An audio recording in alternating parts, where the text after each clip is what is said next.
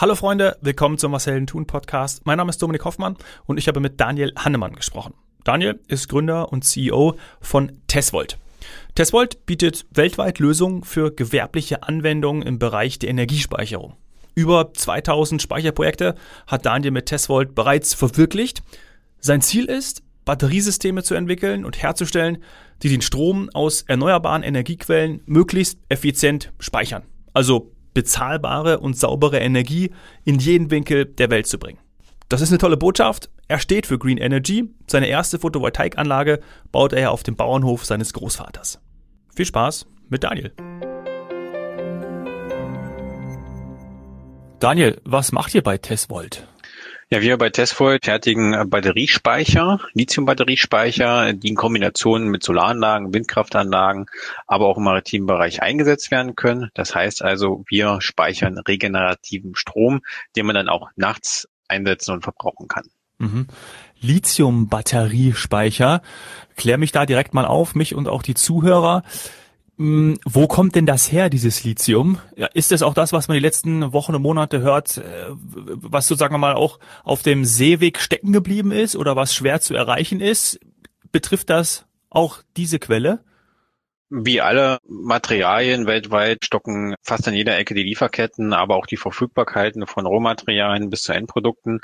Auch Lithium ist davon betroffen. Mhm aber nichtsdestotrotz haben wir hochqualifizierte Lieferanten und ähm, Rohstoffe auch aus entsprechenden zertifizierten Bergbaugebieten, so wir hier zwar Lieferverzögerungen haben, dennoch aber den Markt beliefern können. Okay, ja cool. Das heißt, ich habe es bei euch auf der Website auch gelesen, die Mission ist, überall bezahlbare Energie zu ermöglichen. Das ist ja auch etwas, was ähm, gerade wenn man, ihr sprecht ja von ähm, erneuerbaren Energien, auch immer mehr, immer, immer wichtiger wird, ist ja schon fast eine gesellschaftliche Diskussion, die wir da haben. Das betrifft bei euch aber vor allem die Gewerbespeicherlösung. Das heißt, es geht um Unternehmen, Konzerne und nicht um Privathäuser? Das ist richtig. Wir sind spezialisiert für gewerbliche industrielle Anwendungen weltweit. Grund dafür ist, dass genau dort die größten CO2-Emissionen der Welt entstehen und genau an dieser Stelle wollen wir die Energiewende in diesem Bereich reformieren. Ah, okay. Na, das ist ja, äh, ist das einfach? Oder? Einfach ist das nicht, weil die Weltwirtschaft unterliegt dem sogenannten Kapitalismus. Der Unternehmer macht keine Politik, er investiert dort rein, was sich rentiert. Also wir müssen es halt schaffen, dass die Energie, wie die Mission ja schon lautet, bezahlbar ist. Ja. Der Unternehmer wird halt weiter sein Gas äh, oder Öl verheizen, um Strom oder, oder Wärme zu erzeugen. Und wir müssen es halt schaffen, in Kombination mit regenerativen Anlagen, Solar oder Wind, in Kombination mit Batteriespeicher, dass also der Strom tatsächlich 24 Stunden sieben genutzt werden kann, dass das auch nachher bezahlbar ist und im besten Falle günstiger ist als der Strom aus der Steckdose. Mhm. Und das machen ja schon ein paar Unternehmen mit euch. Ich habe von 2200 Speicherprojekten gelesen. Das heißt, das Ganze kommt natürlich irgendwie an, weil vielleicht viele auch verstanden haben, dass wir jetzt entsprechend so handeln müssen oder da auch eben dann die Energie gespeichert werden soll oder da auch herkommt. Kannst du vielleicht irgendwie einen, vielleicht ein Unternehmen nennen, wenn das geht, oder sonst äh, anonymisieren wir das, beziehungsweise du, wie so ein Projekt abläuft, dass wir da irgendwie mal ins Detail reingehen was sind so die, die überzeugenden ähm, Argumente, die ihr habt, warum ein Unternehmen mit euch zusammenarbeiten möchte oder warum ein Unternehmen überhaupt zum Beispiel auch auf euch zukommt und sagt, hey, ich möchte mit euch zusammenarbeiten aus den und den Gründen? Na, wir können ja ein Beispiel nehmen, ja, einen landwirtschaftlichen Betrieb. Die haben zum Beispiel 500 Milchkühe, die produzieren halt Milch. Und dabei muss halt viel gekühlt werden. Die Milch, die, die Roboter laufen, die Melkanlagen laufen und jede Nacht wird der Strom auch verbraucht für die gesamten Kühlanlagen, für die Milch. Und hier hat halt der Bauer das Problem durch steigende Stromkosten, dass natürlich die Produktion und die Betriebskosten halt steigen. In den letzten Monaten, wie man ja auch überall gehört hat und im Fernsehen gesehen hat, explodieren die Preise, ähm, Erdgas, Strompreise gehen durch die Decke. Auf der anderen Seite kommen noch politisch getrieben CO2-Bepreisungen mit dazu, sodass also in Deutschland, aber auch in Europa immer weiter die Energiepreise weiter steigen werden. Und hier dann einfach der Punkt jetzt angekommen ist, wo es einfach günstiger ist, seinen eigenen Strom zu erzeugen. Also in diesem Fall hat der Bauer eine Photovoltaikanlage installiert mit 750 Kilowatt Peak. Dort erzeugt er seinen eigenen Strom für 6 Cent. Mhm. Jetzt rechnen wir die Kosten für den Batteriespeicher noch mit dazu. Das sind ungefähr 9 Cent, so dass er dann in Summe seinen eigenen Strom für 15 Cent erzeugen kann. Auf der anderen Seite würde er seinen Strom aus dem Netz für aktuell 21 Cent beziehen. Also er kann mit dieser Investition seine Betriebskosten Strom um 30 Prozent senken. Ja. Okay, das ist natürlich ein Hammerpitch. Das ist auch genau das, worauf ihr hinarbeitet, oder? Also die ganzen Jahre ja auch hingearbeitet hat. Euch gibt's ja schon ein bisschen länger, dass man da auch ja nicht nur grüner wird, sondern auch effizienter, vor allem kosteneffizienter. Genau, seit Gründung, also Tesla wurde 2014 gegründet. Dort lagen wir noch bei Gestehungskosten, also Batterie, also ich, ich speichere Strom und hole ihn wieder raus. Und wenn ich dann diese Investitionskosten betrachte mit der Laufzeit, dem Wirkungsgrad, der Effizienz, hatten wir damals noch, lagen wir noch über 30 Cent auf die Kilowattstunde beim Batteriespeicher. Heute sind wir bei neun und in zukünftig versuchen wir alles, dass dieser Preis pro Kilowattstunde noch weiter runtergeht, dass es noch wirtschaftlicher wird. Weil wir haben ja in Europa zwar die Herausforderung, dass die Strompreise immer weiter steigen, aber wir haben andere Länder, wo noch stark auf konventionell erzeugt wird. Entwicklungsländer, mhm. China, Indien, da liegen die Strompreise nicht bei 20 Cent, sondern vielleicht bei 10 Cent. Mhm. Da ist auch eine große Herausforderung. Da müssen die Systeme immer weiter günstiger werden, dass auch diese Länder es schaffen, in erneuerbare Energien zu investieren, beziehungsweise die Unternehmer. Mhm. Das ist ein gutes Stichwort, weil es ist ja auch ein Ziel von euch, dann diese bezahlbare, saubere Energie in die Welt herauszutragen. Vielleicht, welche, welche Projekte gibt's da? Also ich kann mir zum Beispiel auch vorstellen, gerade von in Ländern, die, die äh, keine Industrienationen sind, dass das für die ja auch eine, eine tolle Lösung sein kann. Gehen wir mal nach Afrika, da stellt man sich ja immer so gut vor, da überall, wo die Sonne scheint, kann man dann vielleicht dann auch diese Lösung nutzen und das trägt dann da auch mit zur zur, ja, zu allem bei, zu einer gesellschaftlichen Entwicklung bei, zur Bildung bei.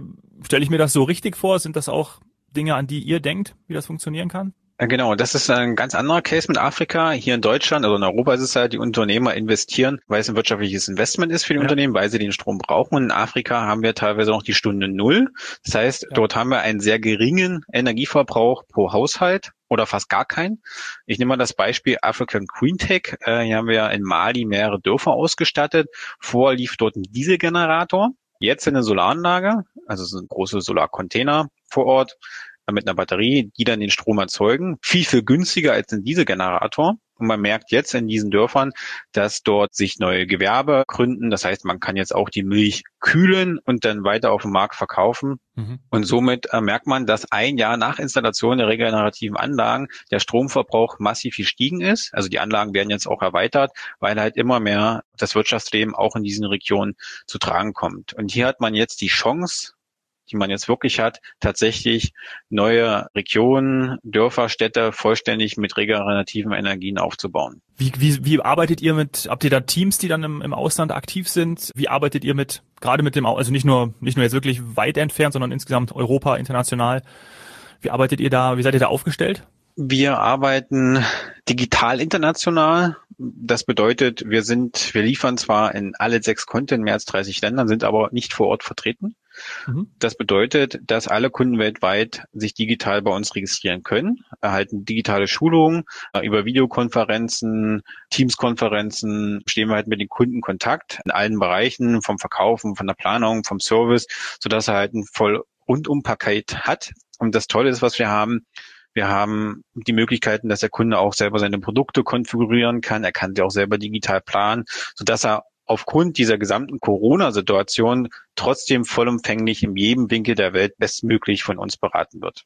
Cool. Na super, das ist äh, das ist ja geil und auch insgesamt geht ja die Entwicklung wahrscheinlich, wenn man mal auf die Technologie schaut, immer weiter. 2014 gegründet, da war das Batteriesystem wahrscheinlich auch noch nicht auf dem Stand, äh, so wie es heute ist. Wie ist da aktuell diese die Marktgegebenheit? Entstehen da immer neue Entwicklungen? Äh, könnt ihr eure eure Lösung, eure Technik immer weiter optimieren oder sagt ihr, da sind wir jetzt schon seit seit ein paar Monaten, seit seit ein paar Jahren auf einem guten Level und äh, da holen wir nur noch irgendwie Nuancen raus oder sind das auch manchmal richtige Entwicklungssprünge schon noch?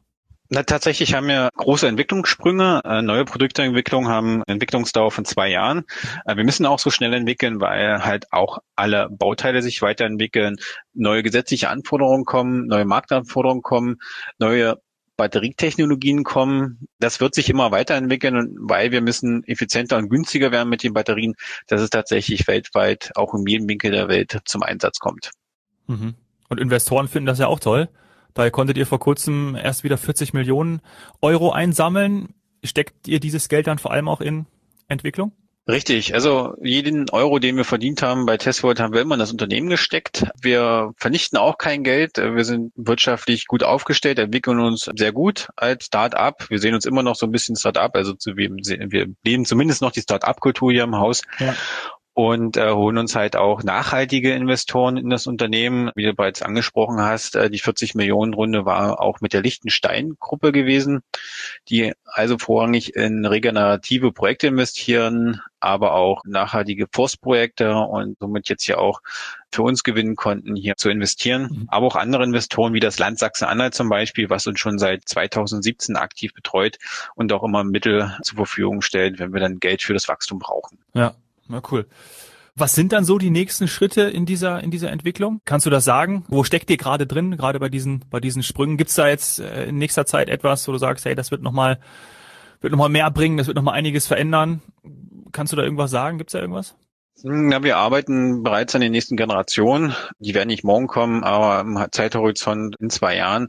Bei den neuen Generationen ist es dann so, dass wir halt die Energiedichte um nochmal 30 Prozent steigern können. Das heißt also, man hat dann, braucht weniger Platz für viel, viel mehr Energie. Mhm. Auch dem geschuldet, dass neue Batteriezellen kommen. Wir sind da aktiv kann ich hier offiziell sagen, mit dem Samsung-Konzern zusammen. Mhm. Wir entwickeln halt hier Systeme weiter. Wir bekommen die neuen Roadmaps vom Samsung, aber auch von anderen Herstellern, wo wir im Dialog stehen. Und unsere Technologie, also als unser Know-how, was Tesvolt hat, den Active Battery Optimizer, also diese patentierte Zellsteuerung, mhm. auf diese neuen Generationen zu adaptieren und immer weiterzuentwickeln. Boah, stark da ähm, ja, kommt ihr ja auch eurer Vision, eurem Ziel ja auch immer näher. Also wirklich dann, ähm, obwohl wer weiß, ob wir das dann noch mehr erleben, bis dann wirklich überall die die äh, ja die die grüne und und äh, bezahlbare Energie vertreten ist, aber damit hoffen wir ja und das damit bist du ja vor allem auch angetreten. Ne? Also. Genau. Wir spezialisieren uns nicht nur auf, auf Stromspeicher. Wir unterscheiden ja zwei Speichermedien. Wir haben einmal den Kurzspeicher, das ist zum Beispiel Lithiumspeicher und Langzeitspeicher,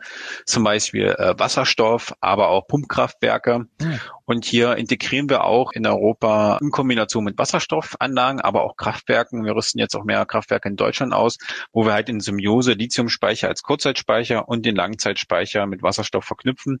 Aber wir haben auch schon viele Projekte in, in Skandinavien gemacht wo das schon alltäglich ist, wo Mehrfamilienhäuser mit Wasserstoff äh, eingesetzt werden in Kombination mit unseren Lithiumspeichern. Und somit denken wir nicht nur in unserer Welt, sondern versuchen wirklich, das auch mit anderen Speichermedien zu verbinden, auch was gesamte Regelung, Steuer, Steuerung angeht, aber auch Softwareintegration. Mhm.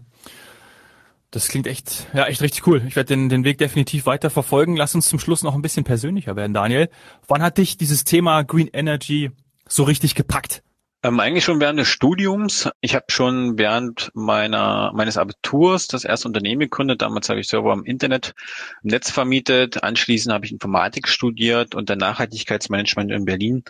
Und ich selber komme vom Bauernhof und irgendwann hat mich mein Opa gefragt äh, aus der Landwirtschaft, wann willst du hier eigentlich anfangen und Landwirtschaft machen? War ich etwas zurückhaltend und habe gedacht, naja, lass da irgendwas anderes machen mit der Landwirtschaft. Und das war auch damals so diese Boomzeiten der Solarindustrie, wo dann überall Solarparks wie Pilze aus dem Boden sprießen. Und dann habe ich gesagt, okay, dann nehmen wir halt, fange ich halt hier an und entwickeln einen Solarpark, der wurde dann noch gebaut auf unsere Länder rein. Ah. Also nur ein kleiner Bauernhof, also äh, okay. keine Riesendimension. Und ähm, reden könnte man ja schon, äh, das klingt ja schon nach nach äh, Verhältnissen der Queen. Aber so ist es nicht. nein, nein, ganz klein. Und ähm, so kam es dann okay. zum ersten äh, Solarparkbau. Heute sind die Flächen, wenn man jetzt diese Solar, die Energiewende nimmt, ist ja schon eine große Fläche, weil Flächen werden auch knapp für die regenerativen Energien. Das merkt man im Windkraftanlagen ja schon.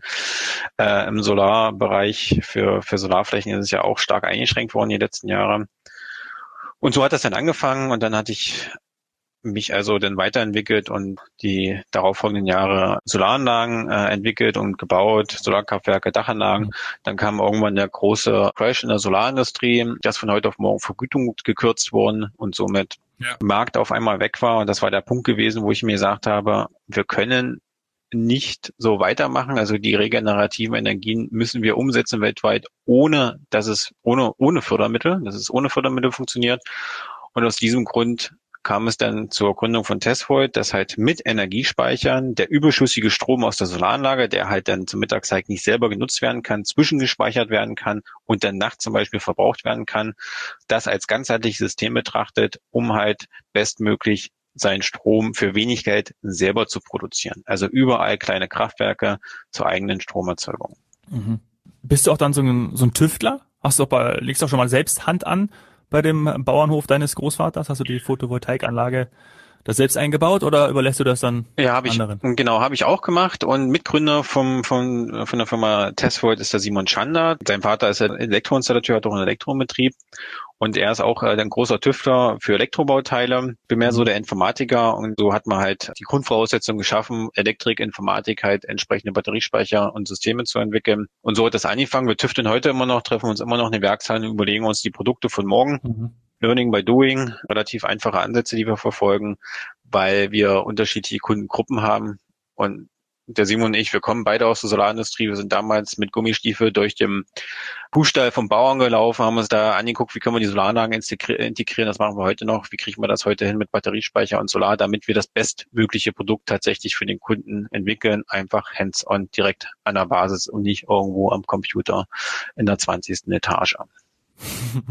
ja, also hautnah dran, mittendrin statt nur dabei, können wir auch sagen. Genau. Ähm, wie, wie sieht's da bei dir zu Hause aus? Daniel, da ist ja wahrscheinlich auch der eine oder andere ja, Energiespeicherlösung vorhanden, die du dort nutzt und die ihr eingesetzt habt.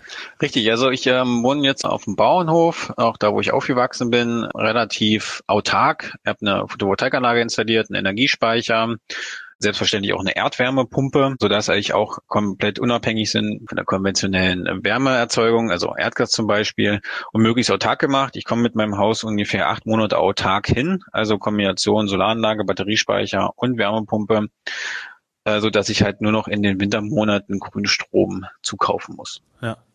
Na gut, könnte der Lockdown auch nochmal bei dir ein bisschen länger dauern. Ne? anderen voraus. Und auf dem Bauernhof gibt es vielleicht auch noch die eine oder andere, äh, das eine oder andere, was du angebaut hast oder was ihr angebaut habt. Und dann ähm, so bei, bei dem nächsten Crash oder beim nächsten größeren Lockdown halt einen Platz für mich frei. Gerne. Super, Daniel. Das war sehr ähm, erleuchtend. Das war sehr, ja, wirklich sehr frisch. Äh, hat mir sehr viel Spaß gemacht, mit dir zu sprechen über das Thema. Ich finde es total wichtig und ich glaube, äh, weil uns ja auch viele hören, die in Unternehmen arbeiten, die vielleicht auch Geschäftsführer sind, die dann auch die berühmten um dieses Marketingwort mal zu verwenden, Entscheider sind. Vielleicht finden die das auch toll, was ihr macht und dann kann man sich natürlich bei dir melden. Ich pack alles in die Show Notes, auch den Link zu Tesvolt, tesvolt.com. Vielleicht tragen wir auch dazu bei mit dieser Aufnahme, dass dann ihr noch mehr Kunden habt, die dann auch noch grüner werden und das fände ich schön. Ich sag herzlichen Dank, Daniel, und äh, liebe Grüße. Jo, danke dir. Macht's gut. Tschüss.